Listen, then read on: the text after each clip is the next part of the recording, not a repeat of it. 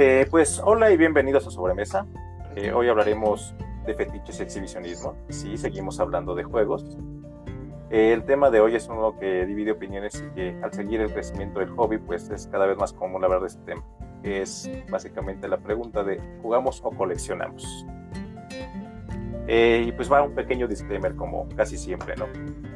Eh, pues hoy no hay mucho que justificar, el objetivo es platicar acerca de nuestro punto de vista de qué es coleccionismo, ya que últimamente, sobre todo post pandemia, hemos escuchado o leído en muchos foros relacionados con juegos de mesa, con un cierto dejo de discriminación cuando alguien tiene muchos juegos, la clásica de, bueno, ¿tú juegas o solo coleccionas? ¿no? Entonces queremos hablar a los Pues listo, Lee, puedes continuar, por favor.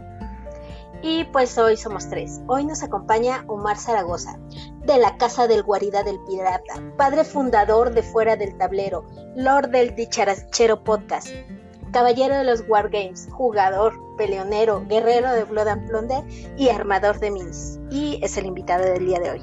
¿Por qué? Porque lo hemos escuchado en más de una ocasión hablar del tema y quién mejor como él para que sea un contrapunto eh, de la plática que vamos a tener hoy. Listo, hola Omar, mucho gusto en tenerte aquí. Muchas gracias amigos, ¿cómo están? Este, wow, me sorprendió la presentación, te agradezco muchísimo. Luego me dices todo lo que fue, ¿va? me lo pasas por escrito para tenerlo así en la pared o algo así. Ya vi que me trajeron nada más para armar polémica, ya sé, ya sé. Mira, no, solamente podemos armarla solita, exacto. Aquí la podemos armar solitos, entonces, pero se agradece tener puntos diferentes. Y si sí, público pues, la presentación, hay, que te la mande. Vamos a, a darle al tema. ¿Qué es coleccionismo? Viene la parte ñoña como siempre. ¿Qué dice el diccionario? Colección es un término que procede del vocablo del latín collection y que hace mención al conjunto de cosas de una misma clase que se reúnen por su valor o por el interés que despiertan. La persona que desarrolla y organiza una colección se le conoce como coleccionista. El coleccionismo es una forma de ocio que consiste en reunir, conservar y mostrar todo tipo de objetos, pero también persigue un fin propagandístico.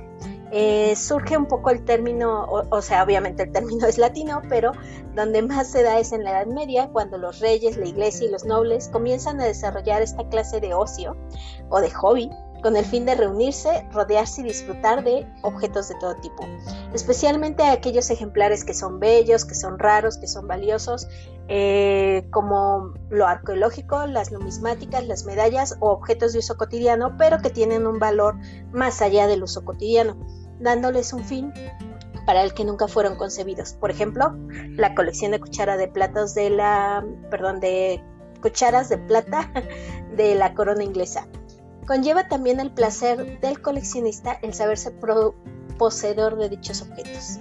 Eh, esto es de lo que vamos a hablar el día de hoy. Eh, Omar, bueno, pues es la primera vez que está aquí con nosotros, así que por favor, cuando quieras interrumpir, adelante. Quiero interrumpir. Interrumpe, adelante. Ya que me están dando el chance, quiero interrumpir.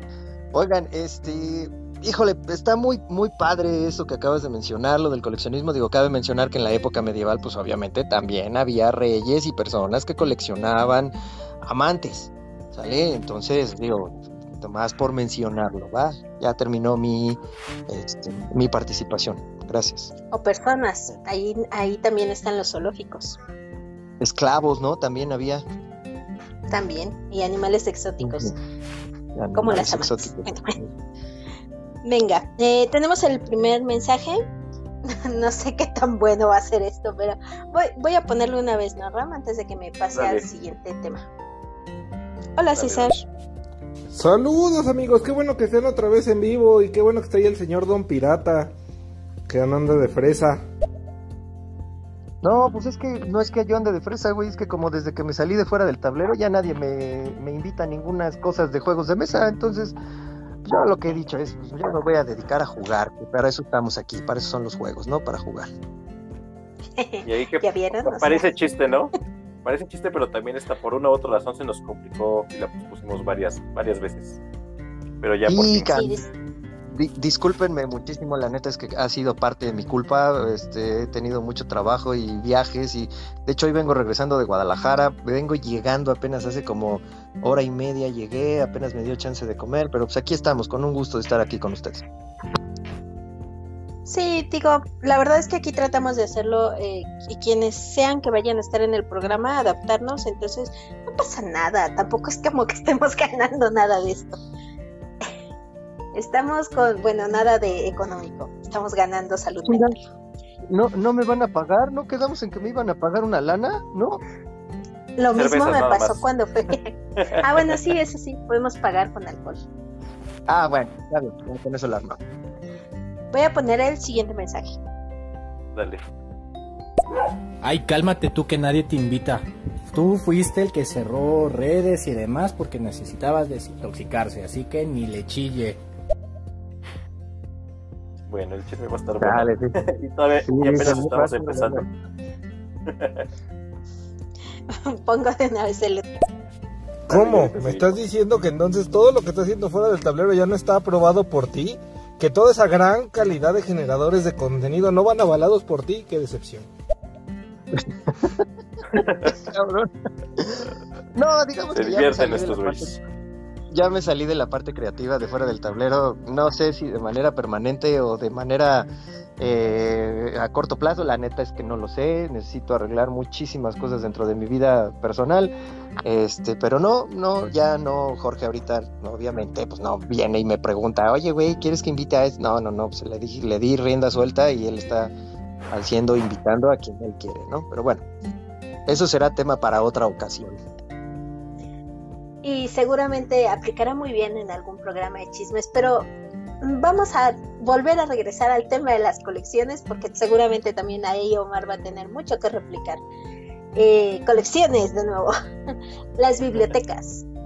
Las bibliotecas se convirtieron en las primeras colecciones de la humanidad, que tiene un poco que ver con los zoológicos y con lo que mencionó Omar hace rato, con el fin de ampliar conocimiento, pero también como símbolo de estatus. El primer registro que se tiene del deseo de reunir objeto, en este caso tablillas de barro, lo realizó un rey asirio, Asurbanipal, que obviamente no sé si estoy pronunciando bien, como siempre, cuando ordenó reunir en su palacio todas las tablillas grabadas con textos existentes, en su imperio, una biblioteca personal, que no sé si a esto le suene con una ludoteca personal. En la época más actual, quienes tienen colecciones privadas a menudo permiten el nacimiento de los primeros museos y quien quita que en un futuro veamos a Terraforming Mars exhibido en el Museo del Louvre o algo así no sé, tal vez como ejemplo de lo que no se tiene que hacer en cuestión de arte. Y pues vamos con los tipos. Las colecciones pueden ser variadas, suelen desarrollarse como afición o hobby y casi cualquier objeto puede ser coleccionable, dependiendo del grado de interés del coleccionista. Es, es de estos objetos raros que el objeto no vale por lo que es el objeto en sí, sino por el valor que una o más personas le dan.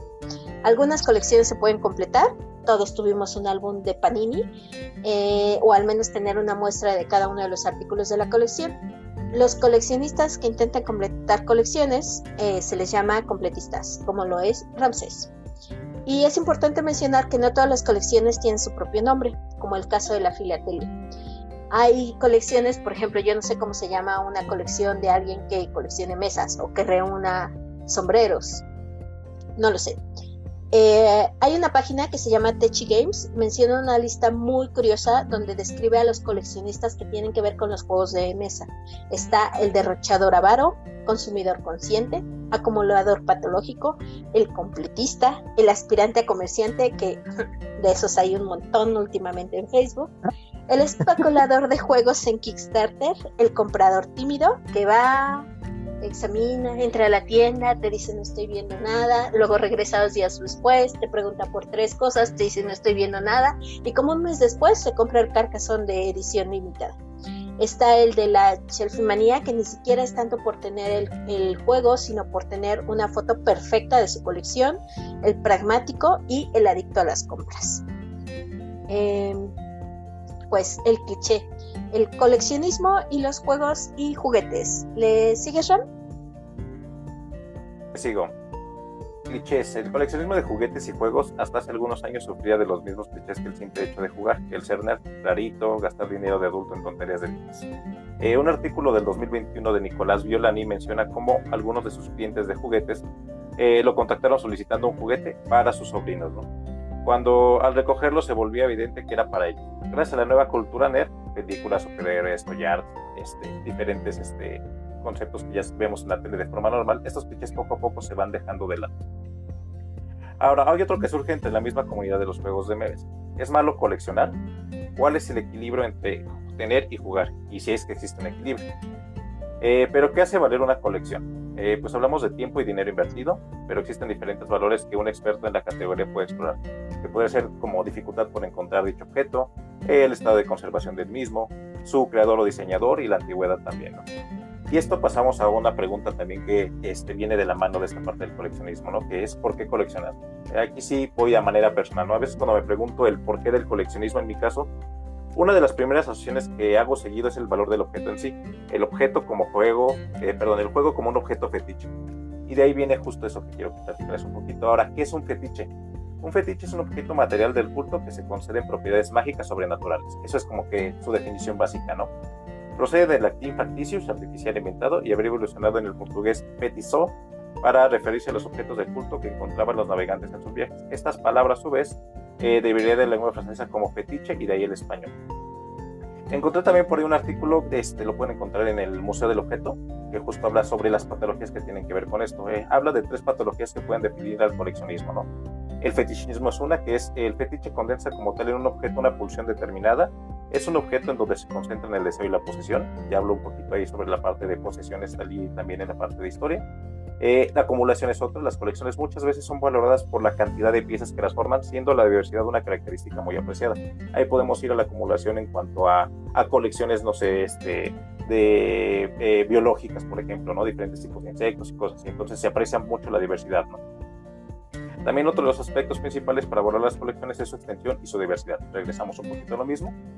Y bueno, la otra patología que defines es la parte de exhibicionismo. Las colecciones adquieren su verdadera relevancia al exhibirse públicamente, ya que es entonces cuando pueden ser relacionadas con otras áreas de conocimiento y las piezas pueden ser descifradas cumpliendo con una función de sentido que es en esencia social. Esto, bueno, en juegos de mesa es muy clásico estar presumiendo cuando te llega un juego, las clásicas fotos de las shelfies. Entonces, claramente, bueno, se puede ver también desde otra perspectiva lo que es el coleccionismo, ¿no?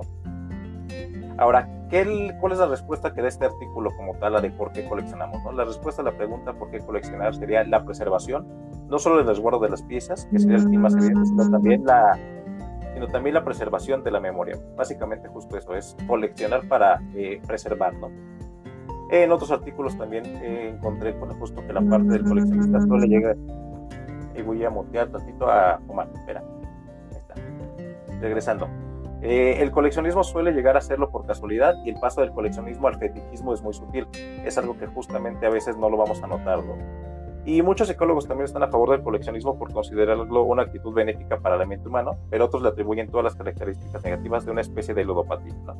Entonces también hablan ahí que los objetos eh, evocan historias queridas, ¿no? Entonces hay muchos motivos por los cuales coleccionamos, ¿no? Eh, puede ser la preservación, pero bueno, también este, en este sentido, pues ya más hacia un coleccionista más individual en este sentido, pues para este tipo de cosas, ¿no? Pues adelante, Lick,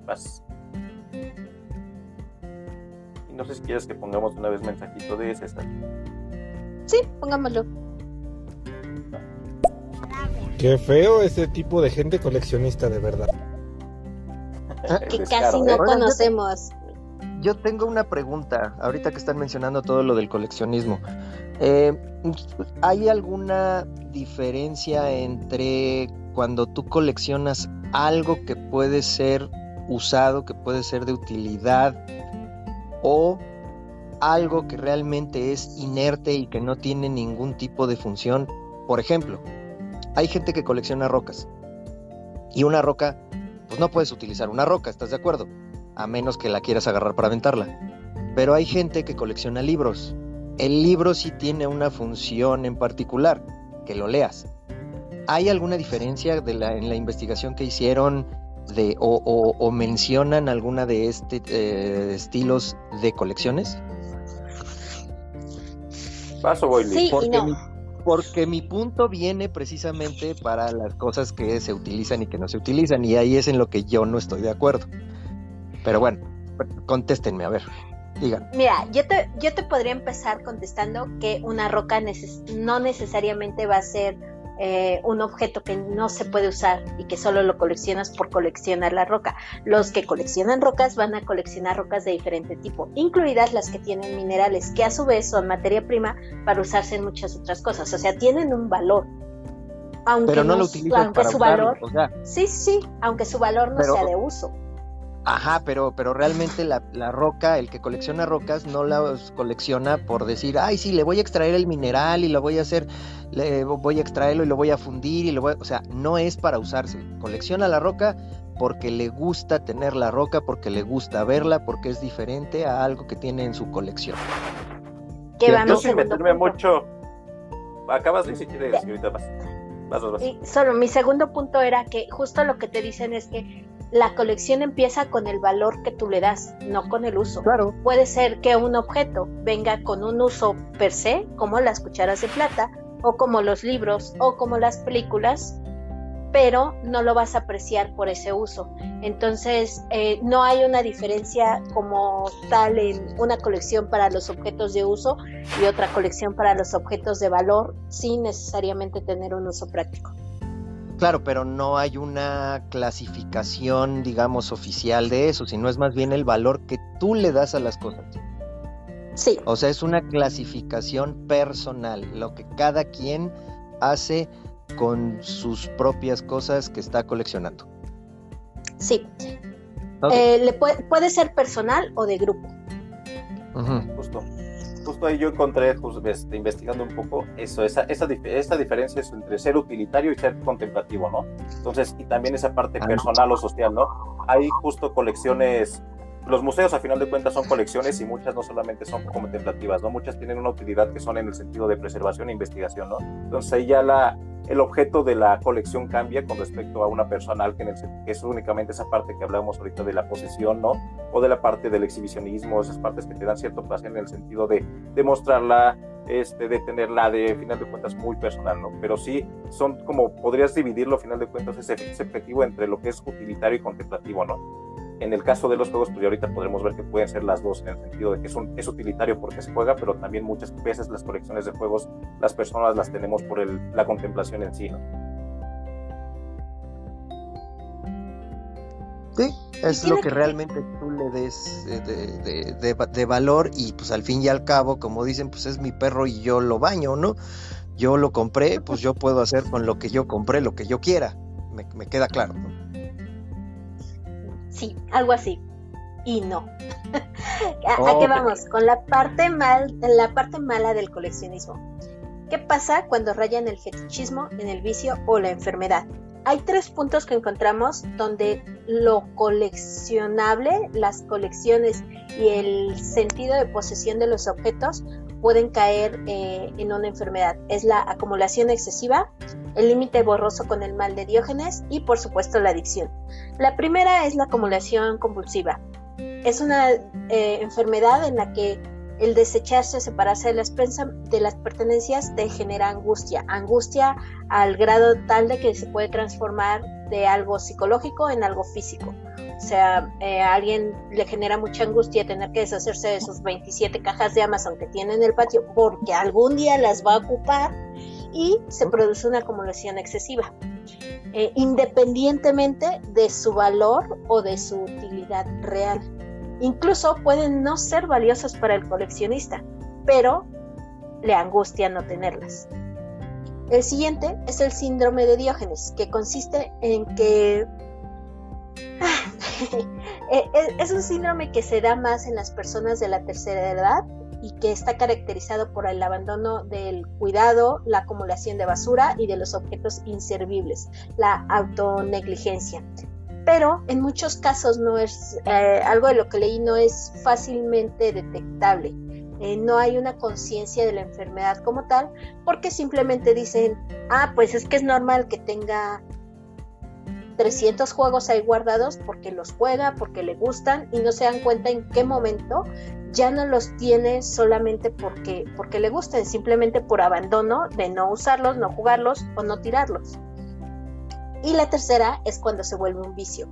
Y este es un vicio como cualquier otro.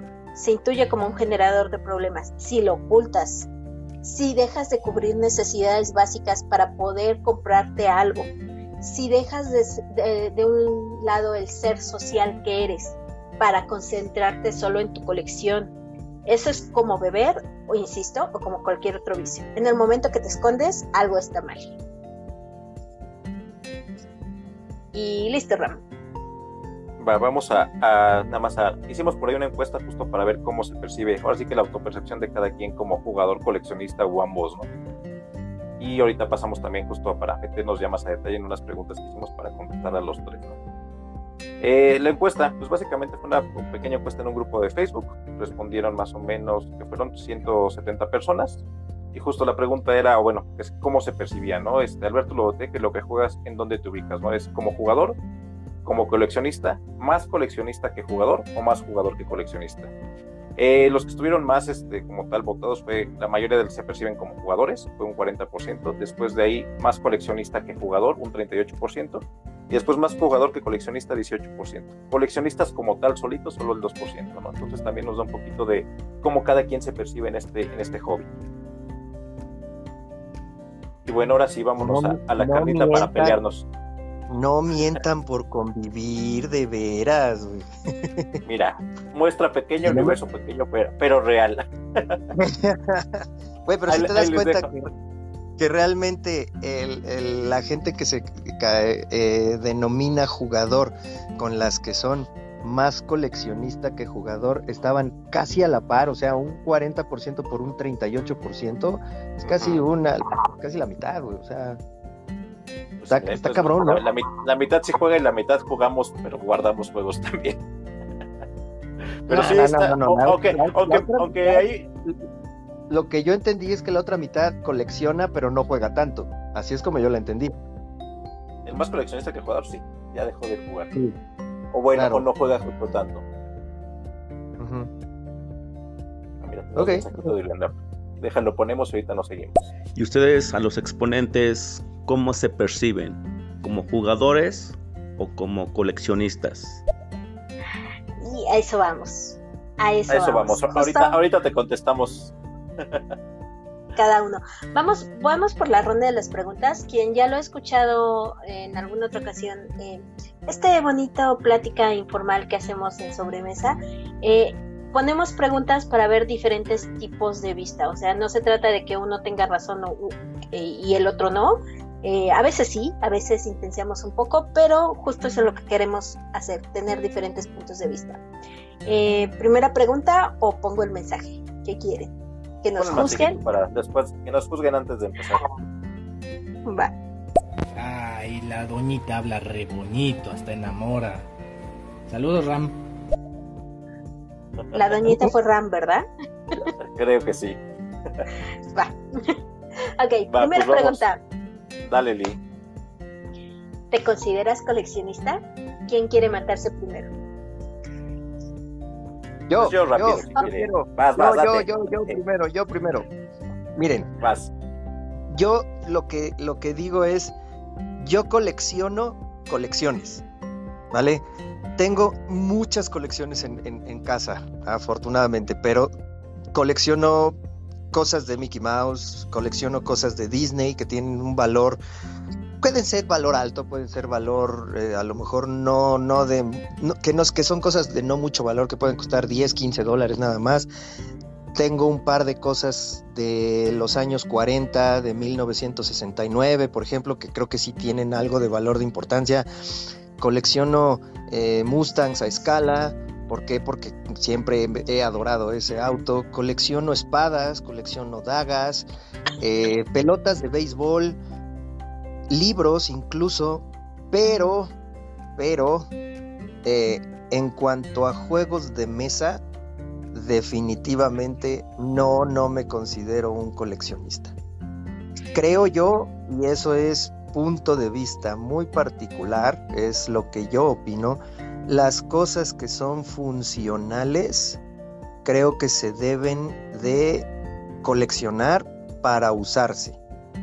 Y la bronca que tengo yo con mucha gente, o que yo lo he llegado a decir en, en, foros de juegos de mesa, es que la gente está comprando nada más por comprar juegos de mesa y como bien lo dicen, para abrirlo nada más, para enseñar que ya compraron el último juego que está de moda, para y terminan sin jugarlo, acumulando polvo y ahí guardado en un estante que les está ocupando dos por dos o tres por dos metros en un lugar y nada más lo tienen ahí.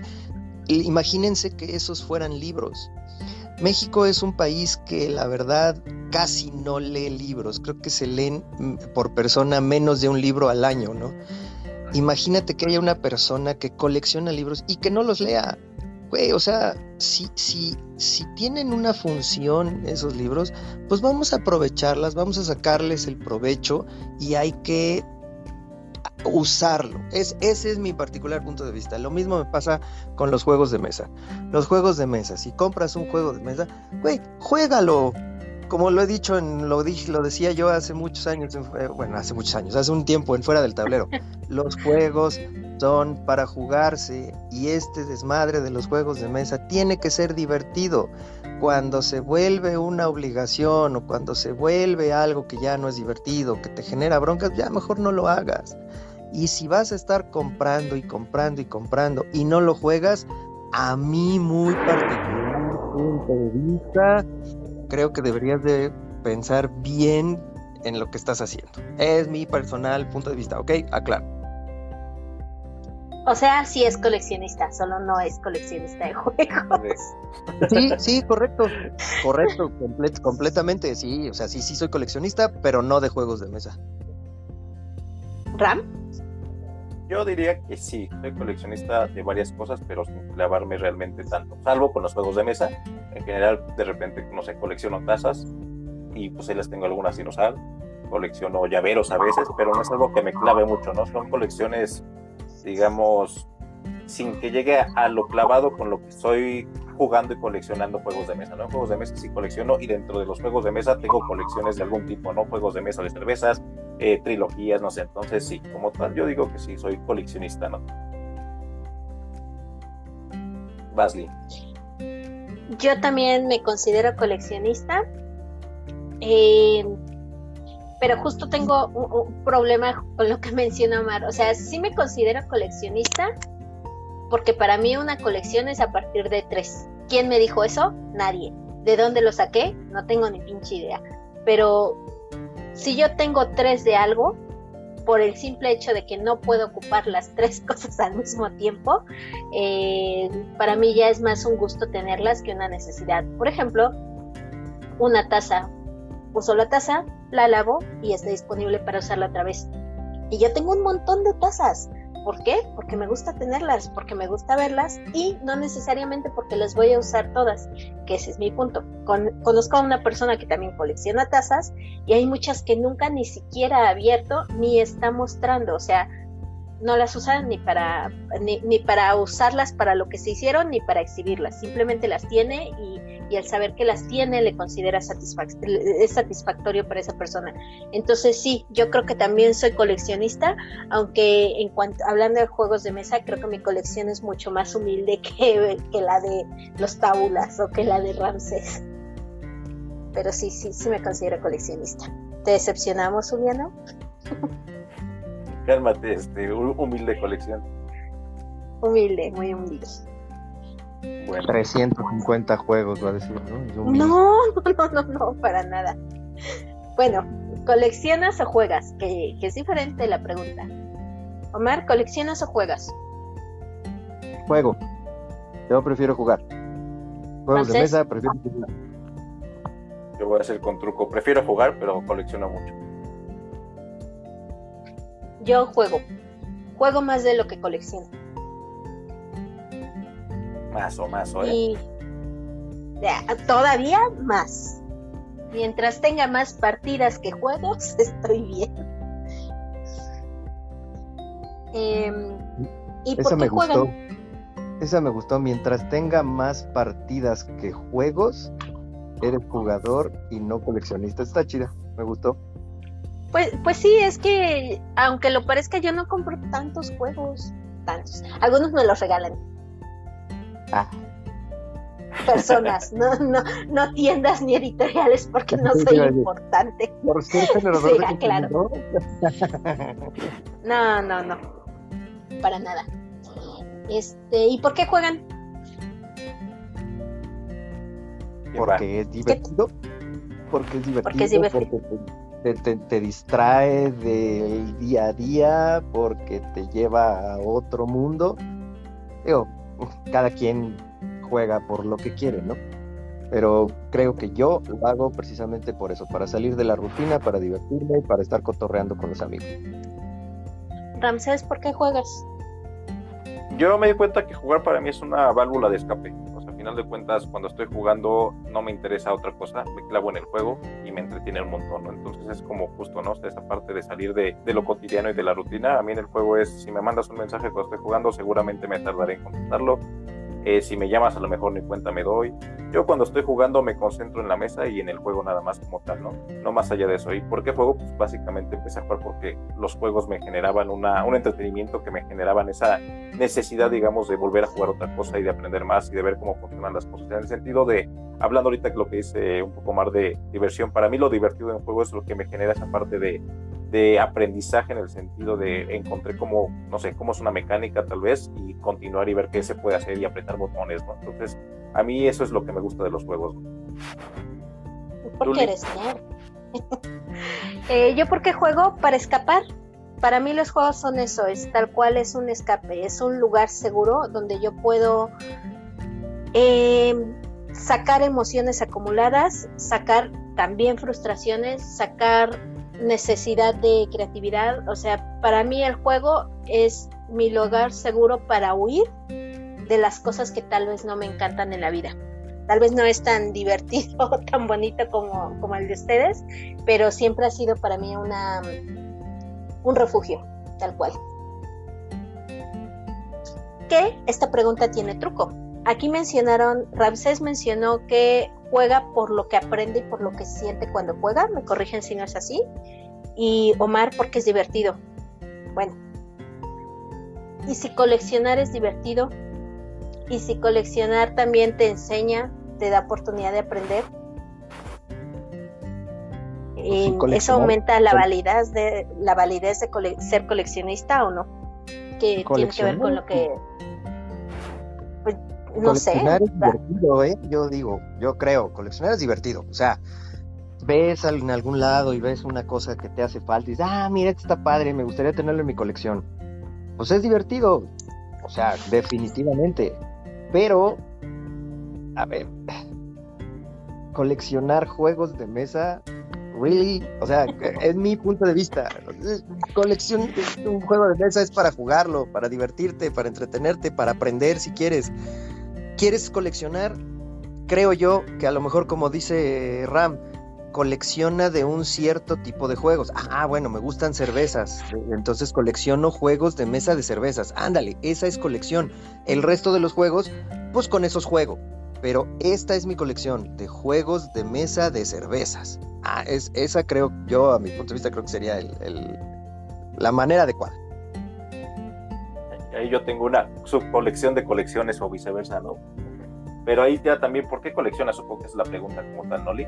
Exacto. ¿Por qué coleccionas? Entonces, yo particularmente porque a mí juegos, o sea, coleccionar sí voy, esa parte de completar cosas, de que te da esa parte de contemplación, etcétera, en, en general, ¿no? Juegos de mesa, ¿por qué colecciono? Por dos razones. Eh, o, bueno, sobre todo por una. La, la principal es que al, yo cuando empecé a jugar me causó sorpresa los juegos, ¿no? Conocías los clásicos juegos que pues básicamente no tenían mucho de entretenido para mí al menos. Al empezar a jugar juegos de otro tipo, me generaba sorpresa y emoción y ganas de volver a jugar y repetir y conocer más yo sigo coleccionando juegos por lo mismo. O sea, si sale un juego, quiero probarlo. Entonces, al final de cuentas, mi colección de juegos, aún los que no he jugado, es porque quiero probarlos, ¿no? Quiero, quiero este, obtener otra vez ese nivel de sorpresa, porque al final de cuentas, cada vez es más difícil eh, a lo mejor sorprenderse, mientras más juegas es más difícil que algo te sorprenda tanto como al inicio. Entonces, yo sigo coleccionando porque sigo buscando juegos que me sorprendan y que me generen esas ganas de repetirlo al instante.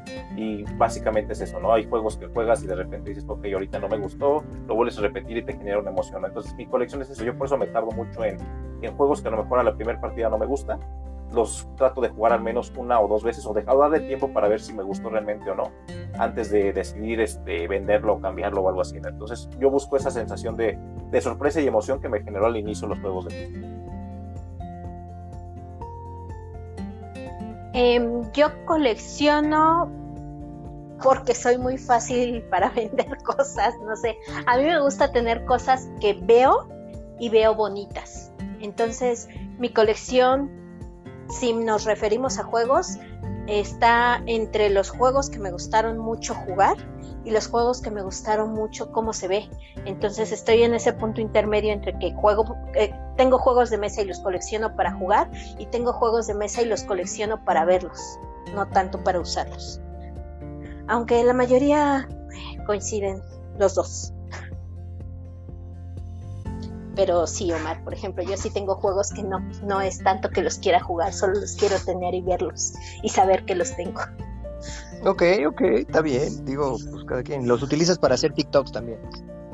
Entonces sí los usas. bueno, sí, sí, pero no los uso para lo que fueron hechos. No. Pero pues ahí está otra cosa, ¿no? Ajá, las piedras las puedes utilizar para extraer los minerales o las puedes utilizar para aventárselas a alguien. También depende de qué uses tus colecciones, para qué uses tus colecciones. O le pones ojitos y te pones filósofo también. Wilson. te pones a hablar con tus piedras, güey. Exacto. Y ponemos mensajito mientras, ¿no? De sí. Sí. Qué asco me dan ustedes los coleccionistas, de verdad. Qué bajo han caído. Ay, el descaro. Potenosa. Ironías de la vida, míralo. Sí, el señor que decide gastarse no sé cuántos miles de pesos nomás porque le llamó la atención el jueguito. Eh, pues continuamos. Dale. a ver, esta por favor que le empiece a, responder Ramses. ¿Cómo mantienes la colección al margen? Espacio, básicamente espacio. Ya que no caben, hay que ver qué sale. Me cuesta, como les dije, a mí me cuesta mucho sacar juegos de mesa si no los he jugado dos o tres veces. Entonces, a final de cuentas, como soy bien atascado y estoy buscando juegos, pues me cuesta mucho estarles dando rotación a los juegos, ¿no?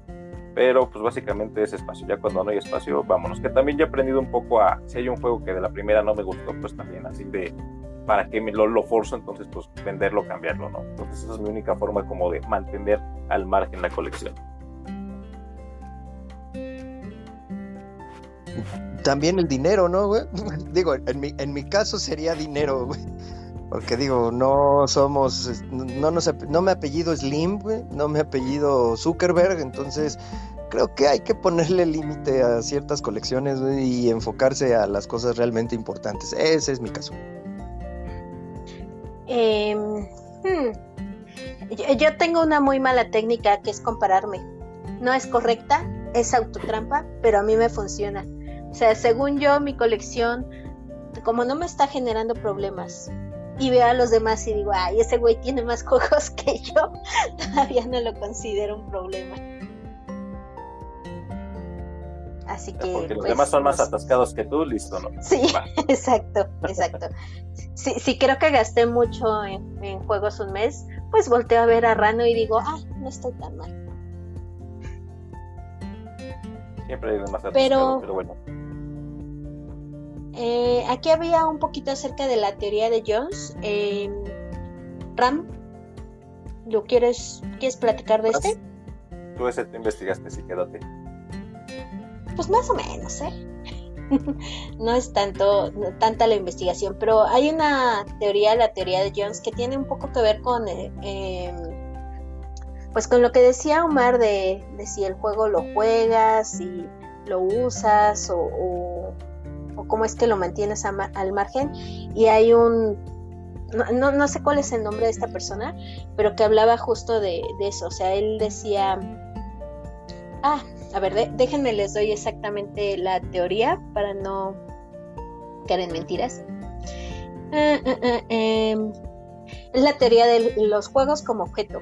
¿De qué te habla la teoría? Que el juego lo tienes que ver algo como no un objeto, sino como algo utilitario. Entonces, él veía sus juegos o, veía, lo planteaba así como que veo un estante, veo los juegos, lo estoy jugando, no, no lo juego en tanto tiempo, va para afuera. Y eso mismo se traslada, por ejemplo, a las personas con eh, que tenemos un montón de ropa y no usamos así de, bueno, voy a, hay una que es de, voy a voltear este este abrigo del otro lado, o sea, a la derecha lo voy a acomodar a la derecha del ropero, si no lo pone un año va para afuera. Y algo así proponen con los juegos, que tú tengas tu colección y si no lo estás usando, si, si tu juego no sale em, a mesa en determinado tiempo, va para afuera y compras uno que sí salga a mesa. No sé si yo lo podría hacer así porque hay juegos que no han salido en un año, pero me gusta saber que cuando lo quiera jugar, ahí va a estar. Entonces, eh, e-, ese más bien está de acuerdo con Omar más que con más que conmigo y no sé, creo que podría decir más que con Ram. Sí, no, yo no soy un ejemplo de coleccionismo. ¿eh? Yo, ahí eso me. No, si eres un ejemplo de coleccionismo. No, es lo que no se debe de hacer. ah, bueno, bueno, puede ser. Va, voy a poner mensajes, ¿les parece? Dale. Dale. No puedo. Yo solo colecciono el hate de la gente. Me alimenta el ego. Ah, cálmate, cálmate. Suena así. Odiame más, ahorita va a decir. Yo solo colecciono el hate de la gente. Me alimenta el ego. Por si no les quedó claro, lo mando dos veces. Listo. Ah, eh, ¿Pongo el otro, no? Dale, dale de una vez. Ah, ah, aquí sí se pueden decir groserías o más. Bueno, le voy a dejar con un poquito de espacio. Bueno, como jugador de juego de mesa y traductor, eh, tengo que decir que, que yo sí he llegado a acumular muchos juegos de mesa, eh, pero estoy intentando crear un hábito de vender aquellos que ya no juego durante mucho tiempo y que no les tengo tanto cariño, aunque les tengo cariño a todos, y, y quedarme con justamente los que más saco o los que más partidos voy a sacar y algún juego fetiche que quiero tener, como por ejemplo el famosísimo República de Roma aquí en España. Imagino que allí serán diferentes los juegos que llegan. Eh, así que, que nada, ese es un poquito mi punto de vista con respecto al título. Me sentí tercermundista y yo sé que lo soy, pero qué necesidad de repetírmelo. No, sí, eh, sí, sí me sentí un poco, pero lo entiendo, o sea, no sé, creo que todos tenemos un juego que es especial para nosotros por alguna razón eh, y que sería difícil desprendernos de él aunque no lo juguemos tanto. Puerto Rico para ti supongo, ¿no?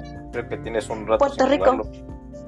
Sí, porque luego no quieren, como que de repente hubo un momento en que todos lo querían jugar y ahora nadie lo quiere jugar. Es que ya hay juegos bonitos y Puerto Rico se ve feo. No ayuda a pues ya, lo sé. Voy a poner de una vez el siguiente mensaje con Ulieno. También te puede llevar a ser coleccionista de manera involuntaria debido a que compras juegos por X motivo, pero por tu vida cotidiana no te da tiempo de leer manuales o de jugar y tú los compras ya sea porque te gusta la temática o porque sabes que ya no va a salir tan fácil a, la venta entonces también existe ese factor. Esa es otra, o sea, no sé, si, si me pasa con City of Horror, casi no sale, pues yo sé que si lo vendo difícilmente lo voy a volver a conseguir, entonces pues mejor me lo quedo y que aplica también a varias cosas, ¿no? Sí, ahorita hablamos de cosas utilitarias como puede ser un libro, pero también muchas veces yo soy de los que de repente compran libros y se tarda dos, tres años en leerlos porque los dejo acumulándose ahí, ¿no? Lo mismo con videojuegos, entonces creo que es un mal común en teoría de que creo que tenemos ahí el, tal vez el trauma de que de niño no tenías este lana para comprarte un juego y ahora lo que no tenemos es tiempo para jugarlos, ¿no? Eh, y sí, muchas veces no tenemos tiempo. Voy a poner mensaje. Pero yo al hecho de acumular no lo llamaría coleccionismo, yo le llamaría coleccionismo al hecho deliberado de tener ciertos juegos eh, para mostrarlo o por tenerlo. ¿no? Yo tenía un colega que sí era coleccionista de juegos de mesa porque se dedicaba a coleccionar juegos muy pequeños con mecánica, por ejemplo, euro, ¿no? Entonces buscaba unas características y él tenía expuesto en su casa esos juegos. Para mí eso es una colección. Eh, no es lo mismo que comprar juegos, olvidarte y acumularlo. Eh, es que justo ese es el tema del debate, ¿eh? Sí, porque también hay una delgada línea, ¿no? Entre ser acumulador y ser coleccionista, que también justo es muy fácil que se vaya de las manos de repente, ¿no? Y como decía Omar, de repente ves la cantidad de personas que simplemente están comprando y muestran y toma, mira la foto y no, que no lo vayan a jugar. Creo que es muy notorio ahorita con las redes sociales de repente ver esa parte de acumulación sin sentido, ¿no? También.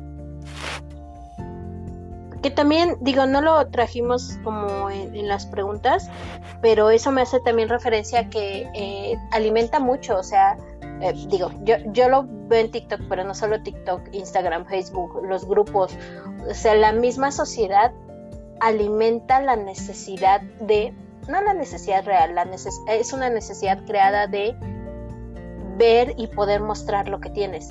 Entonces, ¿por qué habrías de dejar de coleccionar si se te recompensa con tal vez eh, una aprobación social, que no estoy diciendo que sea necesaria y no estoy diciendo que aplique para todos, pero si alguien tiene mucha necesidad de ser aprobado por la gente y por, por medio de una buena y sólida colección lo hace, pues no sé, tal vez, tal vez esa es otra razón para coleccionar. Alguien dijo ese, ese, refuerzo y refuerzo positivo ese tipo de cosas, ¿no? Justo también. Y es justo aplican las dos pero las cosas que uno hace por necesidad social. Va, y hablando de eso, la que sigue. A ver, ¿por qué es malo, bueno coleccionar? Entrémonos al juicio, hagamos nuestro propio juicio si es bueno o es malo y por qué. ¿Quién va? ¿Puedo? Dale, dale. Dale. Yo, yo, yo, ah, híjole, yo, yo sí creo que es malo el coleccionismo en los juegos de mesa. Eh, es algo que tendría que ser un hobby divertido para unir familias y que la gente lo haga. Sobre todo lo que mencionaste, Lee que la gente lo haga por aceptación social, eso es lo que a mí realmente me molesta. Y la gente que tiene gran cantidad de juegos de mesa o muchísimos juegos de mesa son los primeros que van y, oh, miren mi colección y le toman foto y ahora voy a poner los juegos de mesa que estén a mi altura y ponen un metro setenta de juegos de mesa o un metro cuarenta en el caso de César, por ejemplo, ¿no? Pero ponen varios juegos de mesa.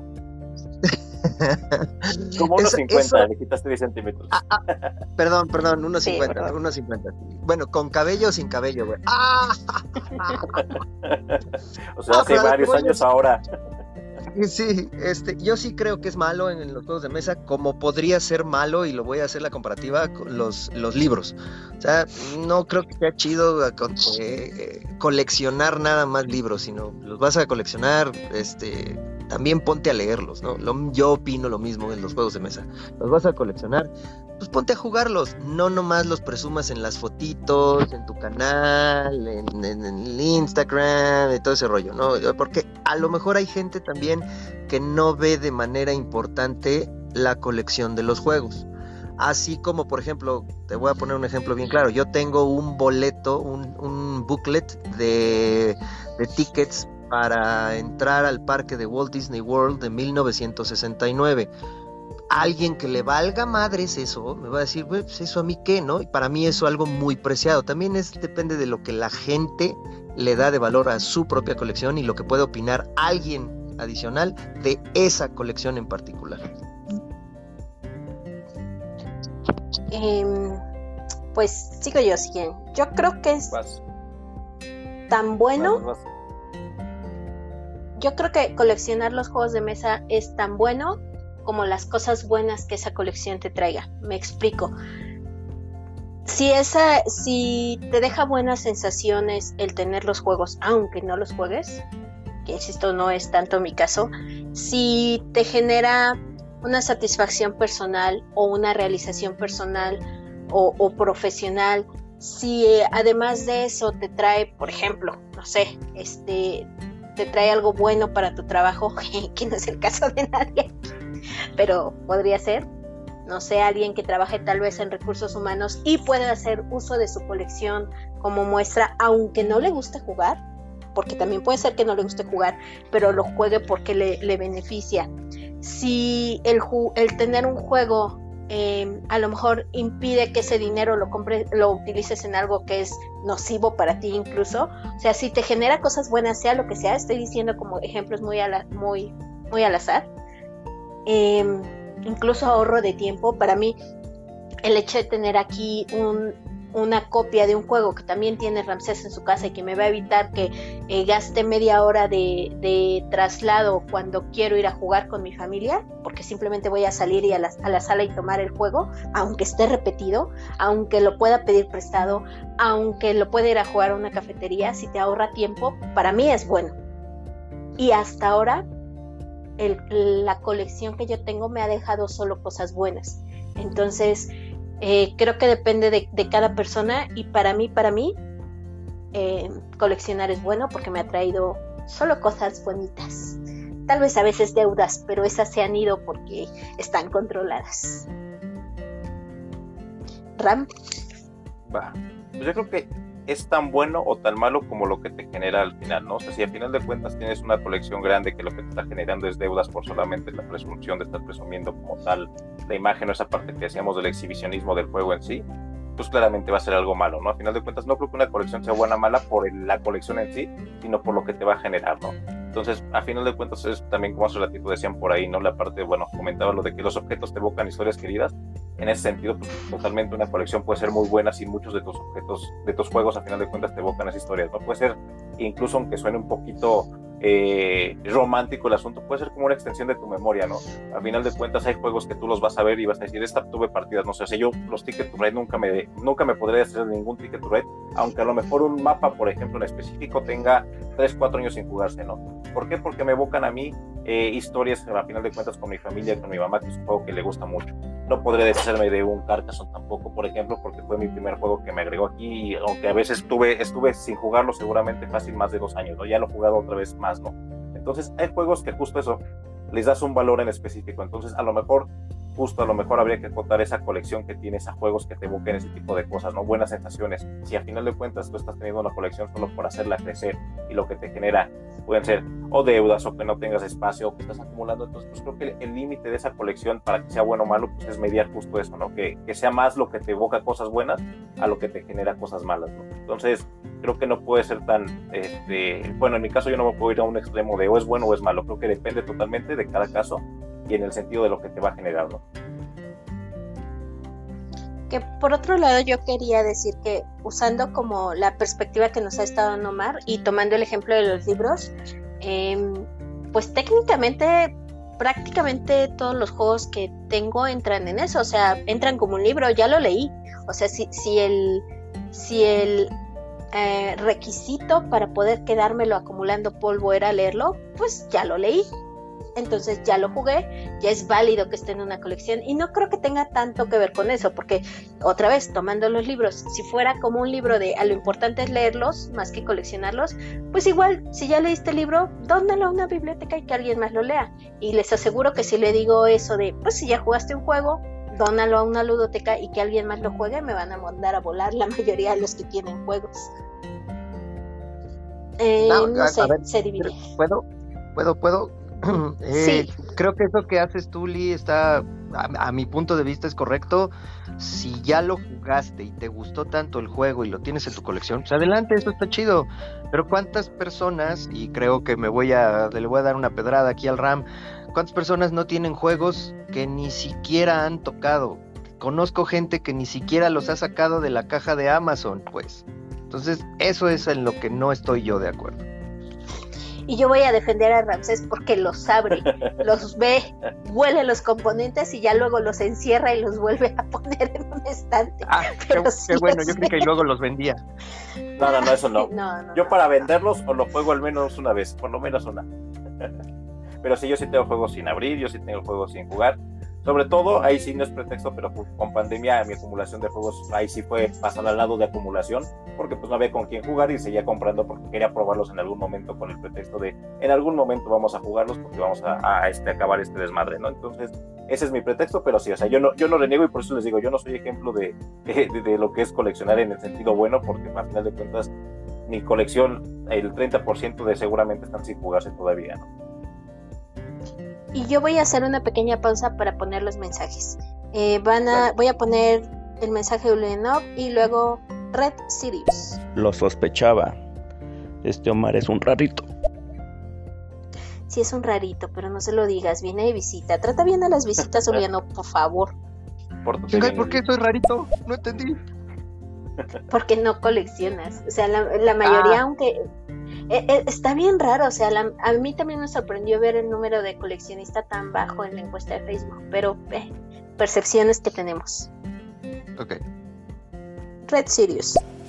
Pero no se me malinterprete, yo no estoy en contra de los coleccionistas ni pienso que estén perdiendo su dinero. Yo pienso que cada uno gasta su dinero con.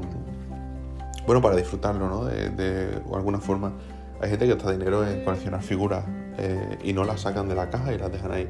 Hay gente que les gusta jugar con las figuras, hay gente que eh, compra juegos de mesa y los expone, o hay gente que compra videojuegos precintados eh, para exponerlo. al final, lo importante es que realmente hayas amortizado el uso que tú le quieras dar a eso. Y si a ti te basta con exponerlo y eso justifica el precio para ti, es más que suficiente. O sea, no creo que haya ahí un debate entre si coleccionar es algo coherente o no. Obviamente, si tú estás pensando en coleccionar y lo haces, pues lo veo más coherente que el mero hecho de comprar por comprar y acumular, la verdad. Porque tú le vas a dar un uso que va a ser exponerlo, Exponerlo también es un uso. Sí, yo, le, voy más por ahí. O sea, creo que no necesariamente tienes que jugar el juego.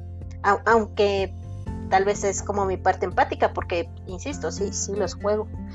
Em, voy a poner el mensaje de César. Espérame, espérame. Ah, no, esperen, voy a hacer pausa porque alguien quiere hablar.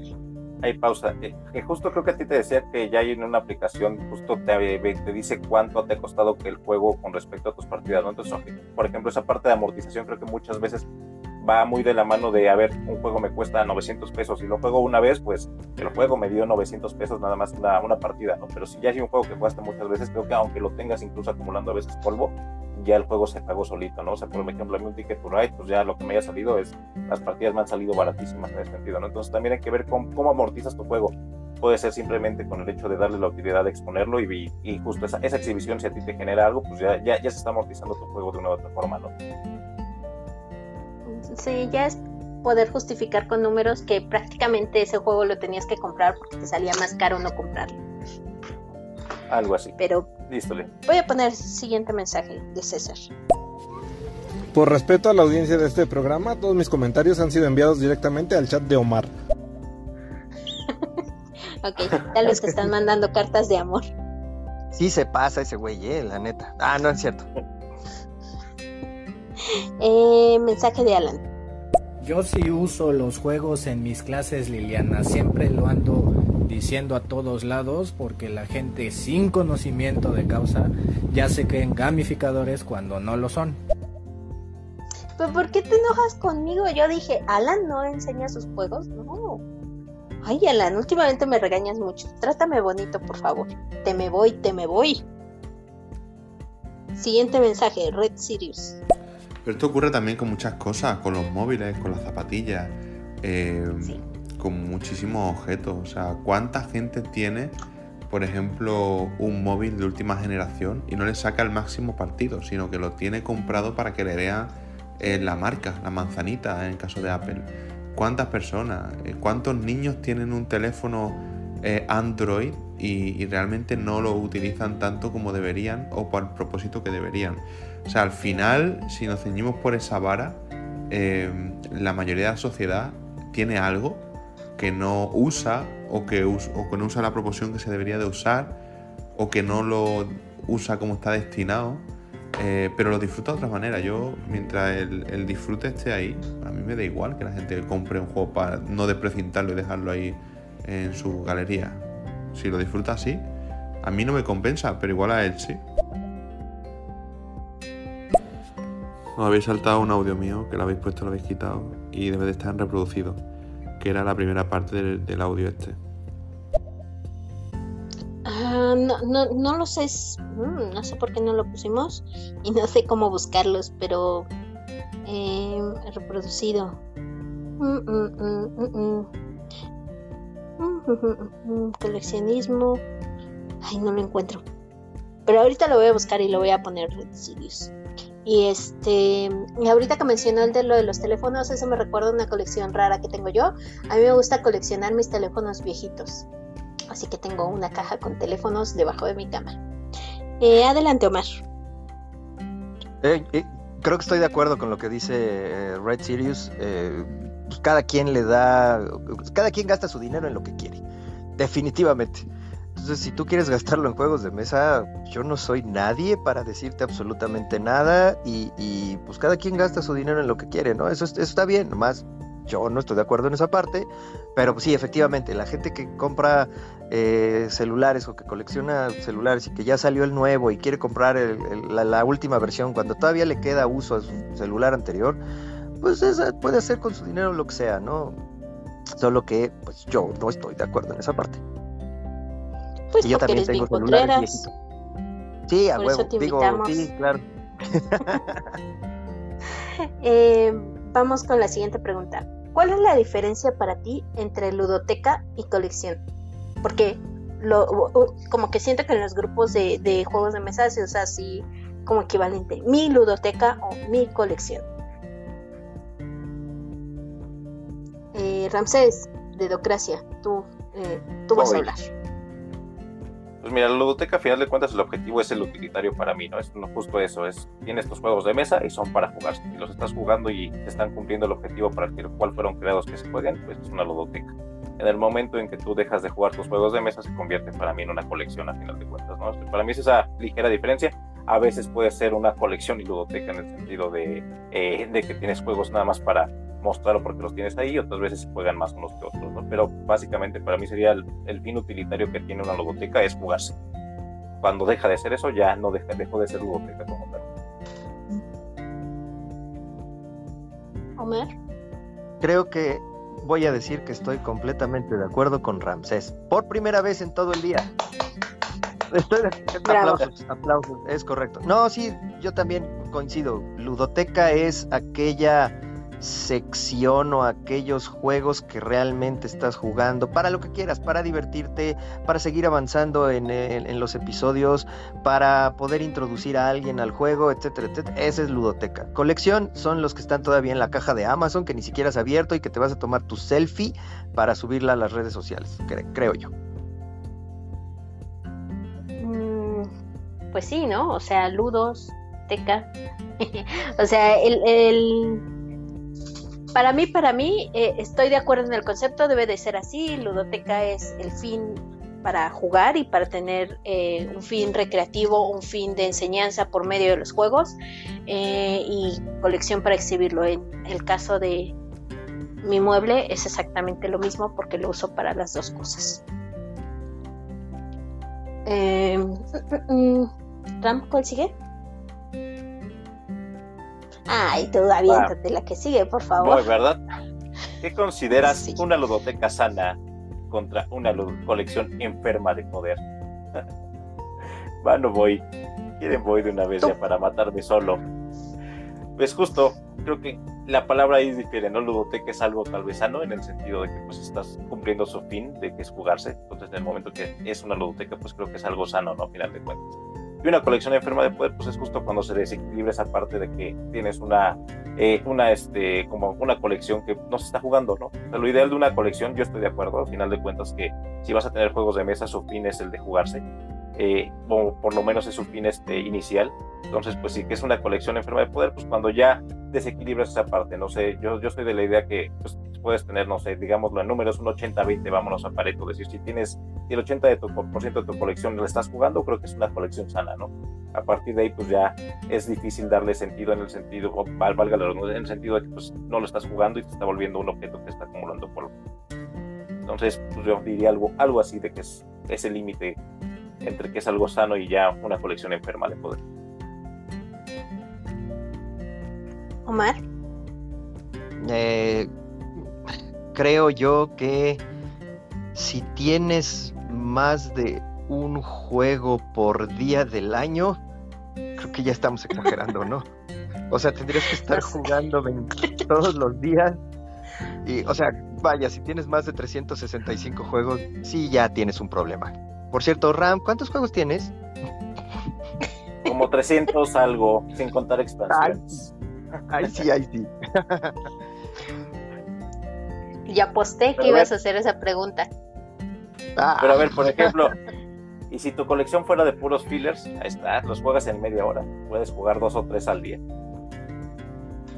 Sí, correcto. Pregunta, ¿realmente jugarías diario? Ah, yo si pudiera jugaba diario. A mí sí si es algo pudiera, que me ya, ya ese es, eso. Si pudiera, pero no puedes. Yo, yo jugaré diario, sí. ¿Puedo jugar diario? No. Ok, va. I made my point. ¿Y tú, Lee? Para mí una ludoteca sana es una ludoteca que conozco.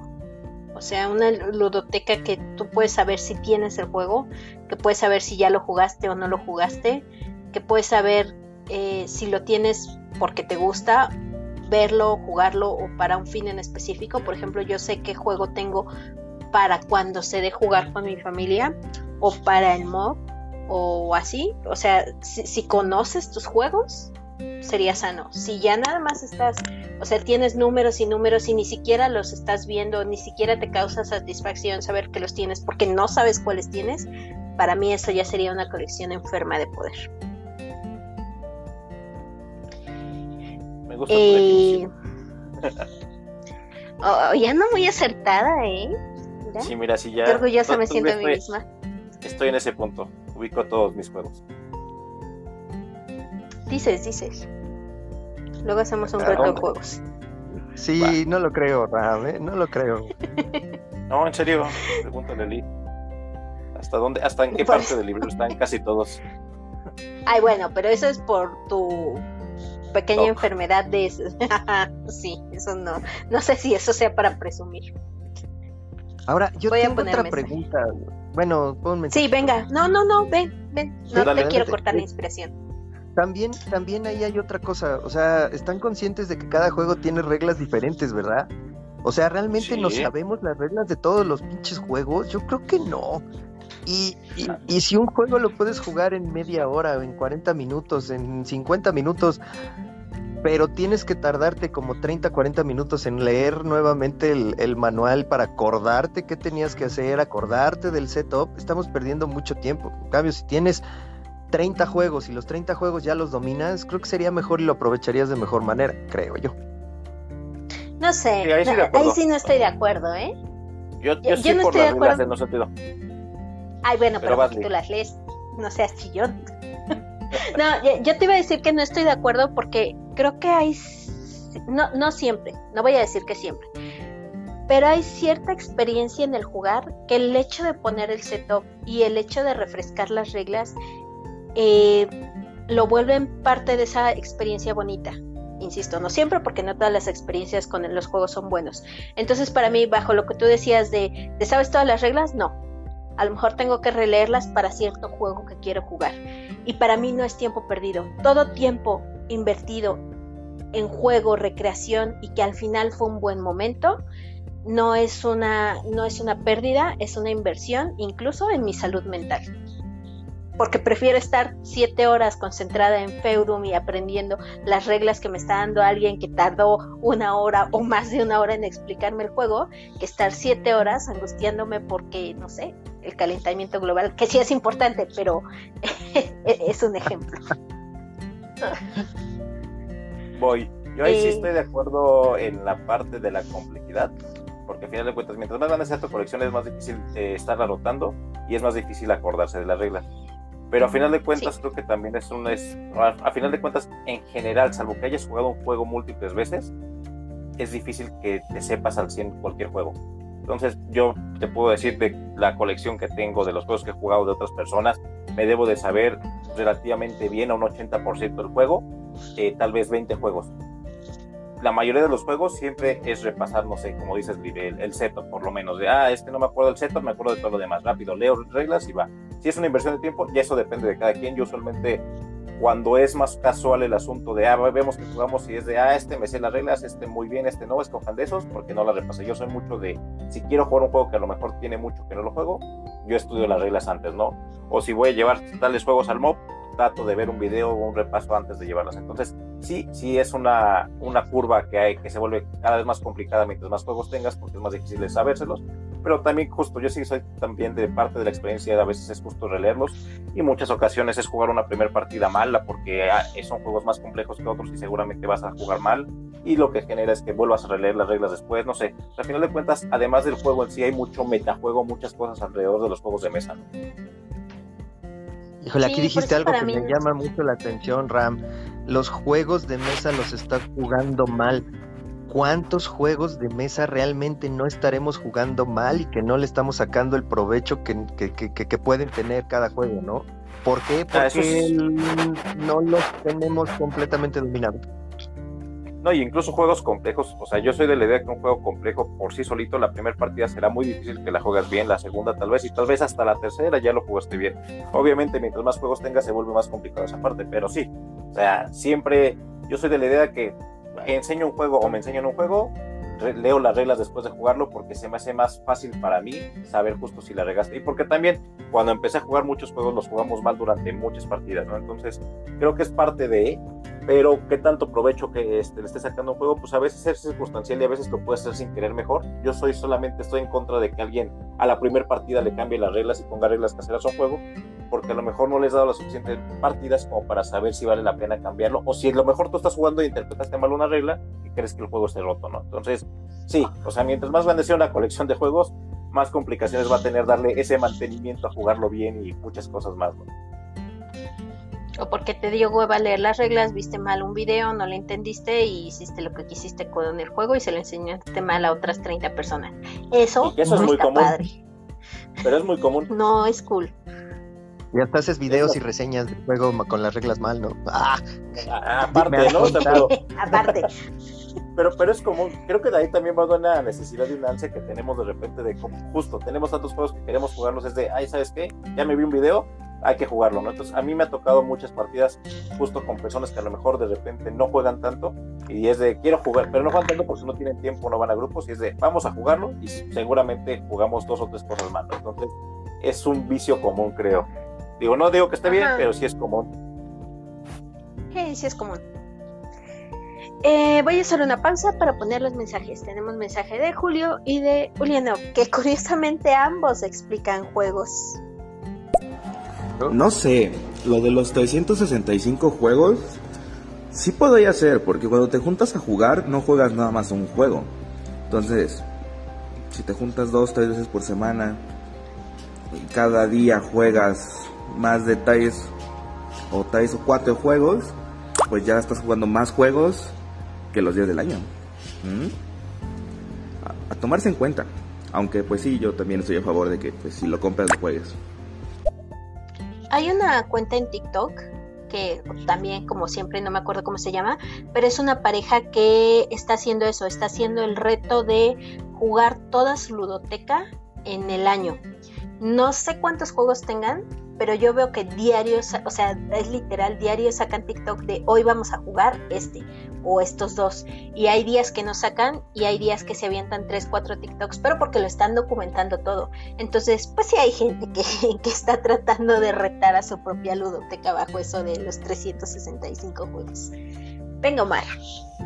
Yo, yo no sé, ¿eh? la verdad es que, o sea, sí, efectivamente te pones, sacas tres, cuatro juegos yo, por ejemplo, el fin de semana pasado, el domingo, me junté con unos amigos desde las 10 de la mañana y terminamos de jugar a las 10, 11 de la noche y jugamos tres juegos. ¿Sabes? Este, ¿Por qué? Porque pues te alargas y platicas y cotorreas y vas y comes y la chela y esto y aquello. Pero juegas realmente tres juegos en una semana cuando realmente tendrías que haber jugado siete juegos. ¿Sale? Entonces, este, no sé, no, estoy muy de acuerdo con eso, pero bueno, cada quien, las opiniones son como el culo y todos tenemos uno. Mira, nosotros jugamos el fin de semana un juego el domingo. Entonces... Eh. Y fueron siete horas. siete horas, pero lo disfrutamos mucho. Pero sí, creo que eso es como muy subjetivo, ¿no? Porque digo, la BGG por ahí cada inicio de año tiene sus retos. Uno de ellos es el de juega todo tu hotel este año y otro es el de juega diario este año, ¿no? Entonces, justo es tan claro que tenemos mucho más juegos de los que podemos a veces jugar que se están haciendo retos para darle vuelta a los juegos, ¿no? Ahí los jugando.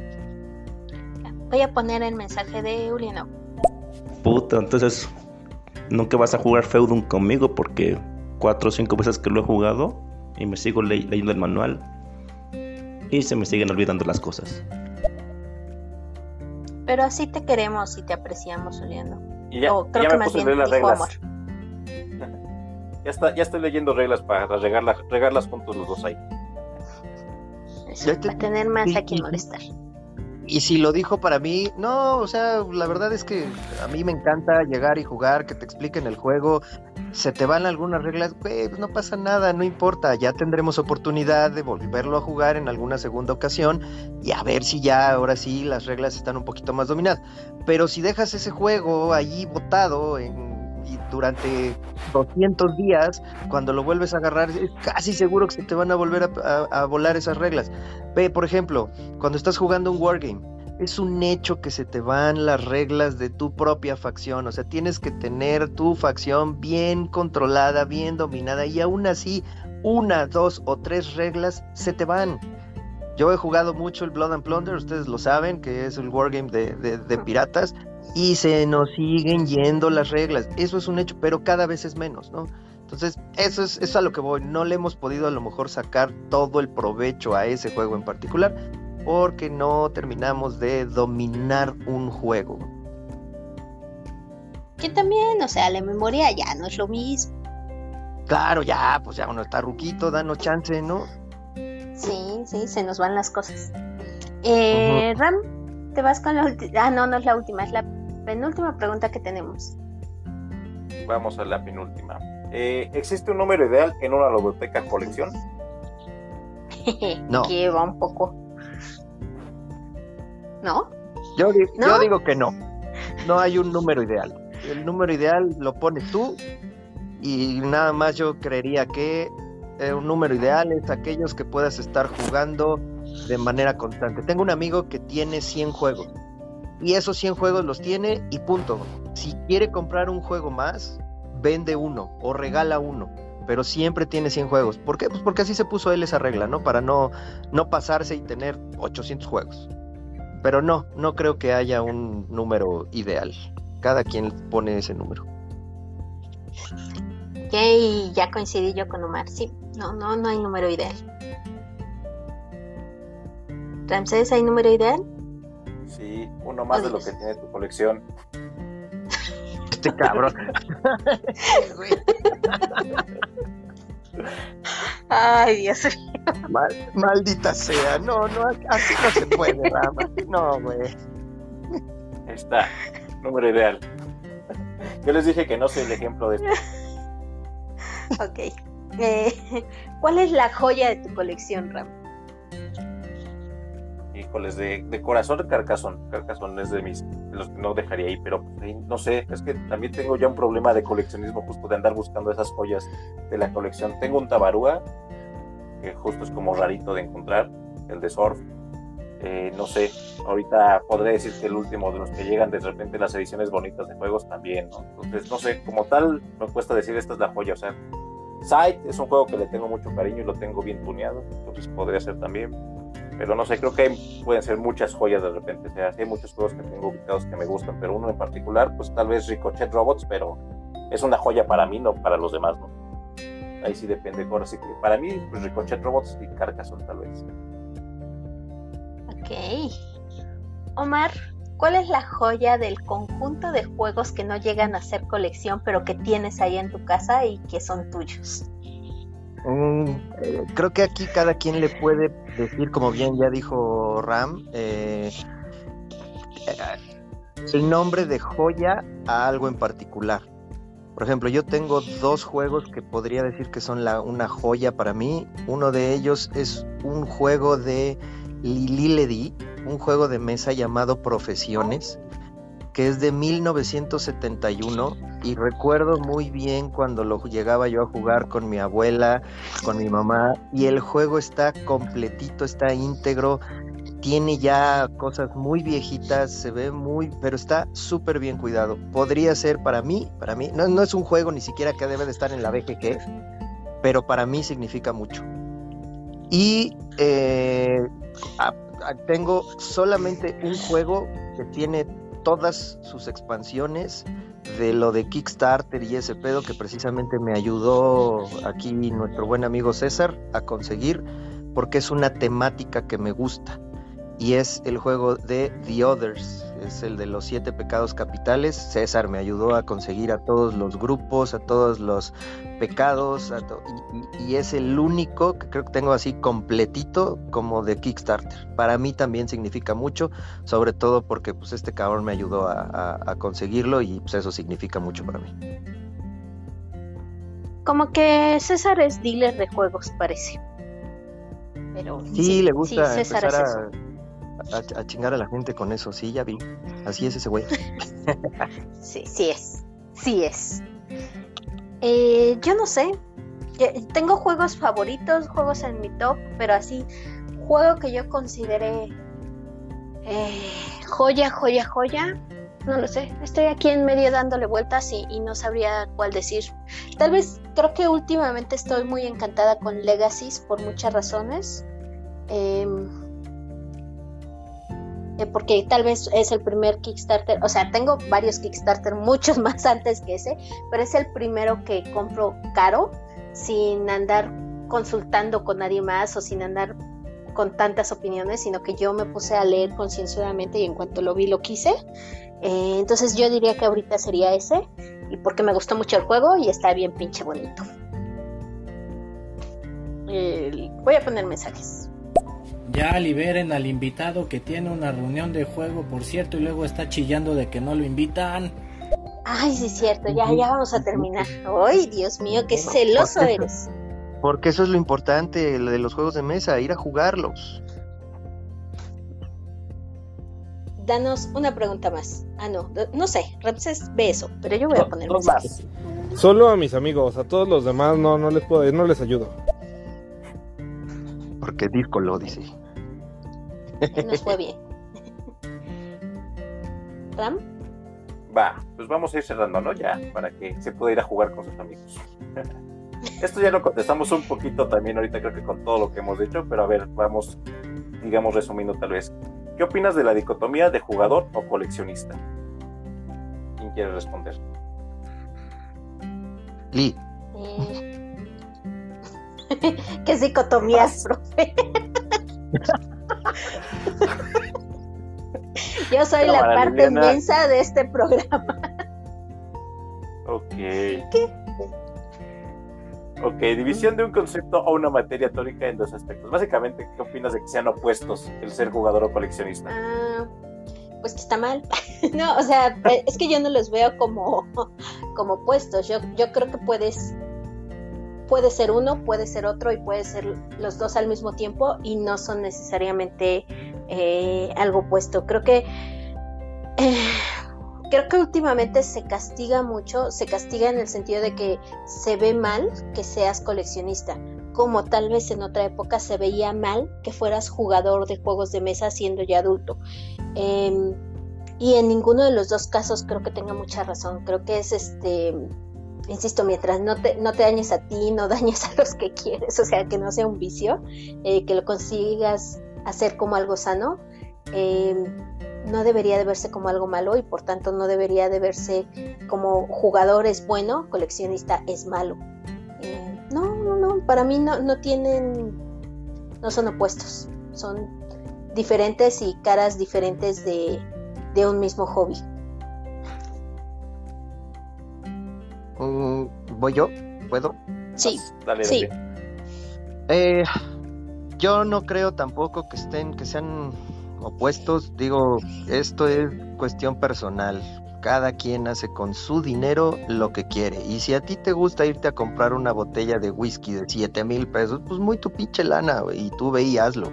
Si a ti te gusta comprarte un Kickstarter después de que ya acabas de comprar otros cinco Kickstarters y te va a salir en 20 mil baros, pues adelante, date, pues es tu lana. Yo, eso es lo que yo opino, ¿no? Insisto, las opiniones, cada quien tenemos una. Así que no lo veo como que fuera algo bueno o malo ser coleccionista. Yo no veo bien que se coleccionen juegos de mesa porque deberían de ser para poderse usar y disfrutarlos. Mi punto de vista. Ya.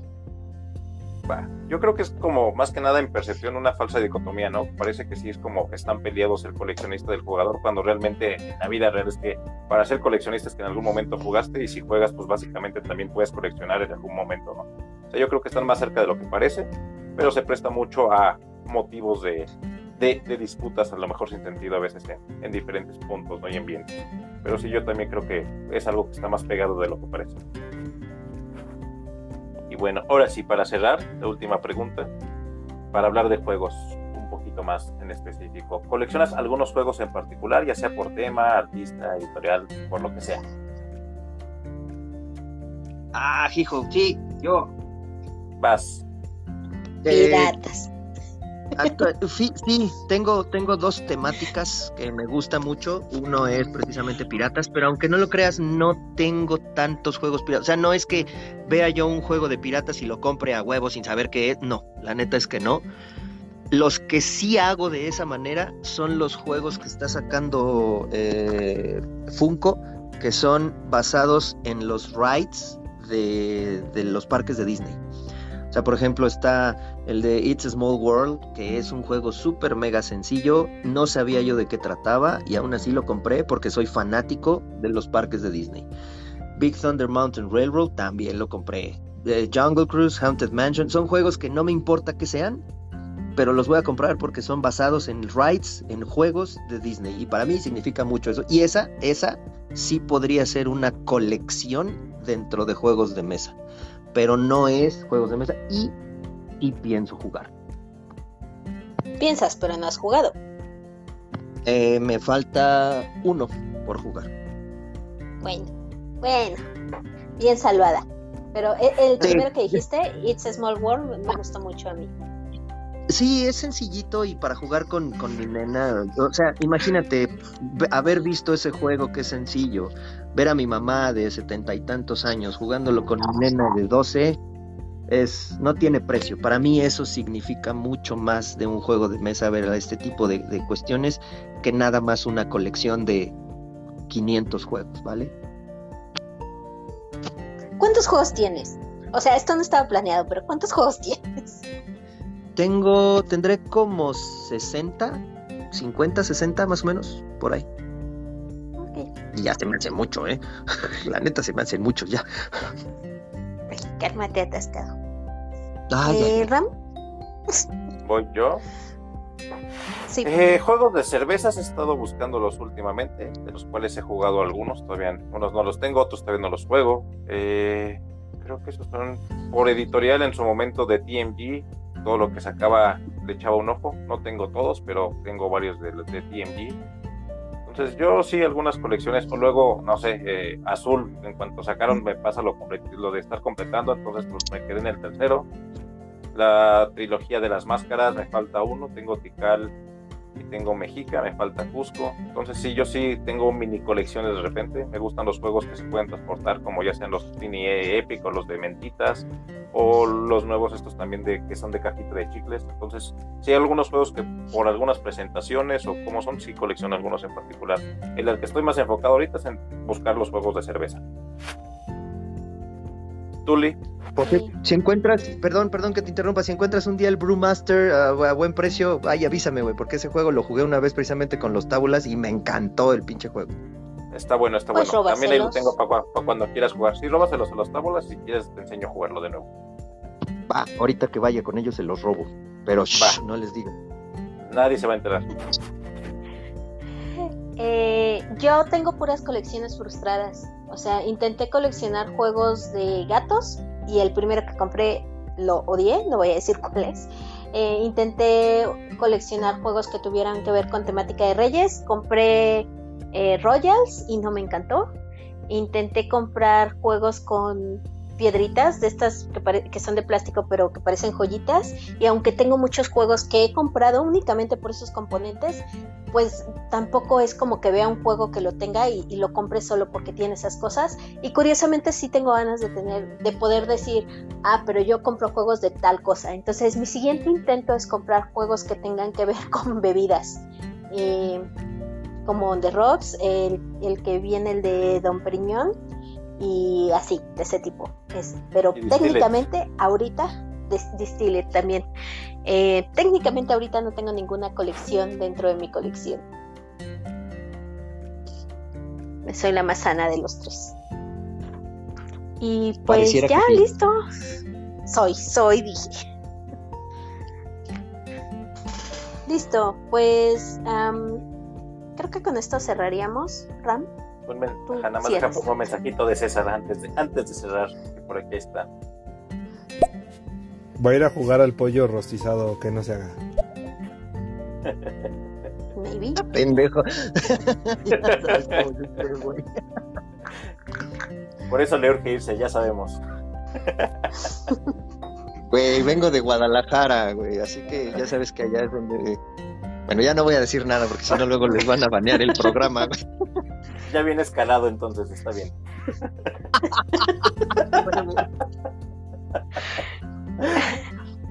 Ay Dios, ya nos van a regañar. Córtale, córtale.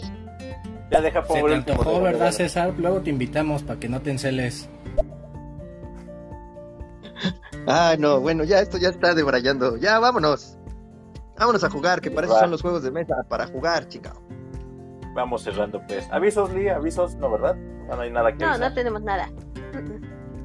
Eh, muchas gracias a Omar por habernos acompañado y Ramsés siempre pone las redes en los textitos y si a veces se nos va, Alan nos regañará. Eh, muchas gracias a ustedes por, por invitarme, que aunque ya no soy parte de la comunidad de generadores de contenido, este, que me hayan tomado en cuenta, les agradezco muchísimo. Eh, nosotros tampoco. en eso coincidimos. Además estuvo muy entretenido. Sí, muchas gracias por, por acompañarnos. Listo, Ram. A ver, espera, deja pongo el último de César. Ah, ¿cómo? Ya es todo un macho probado, mi amigo Omar, qué bárbaro. Ya, chica, ya, no lo, ya no lo pelen, ya no le den más este spotlight en estos lugares. Dale, Liz, vámonos. Esto fue todo por esta ocasión y los esperamos en la próxima sobremesa.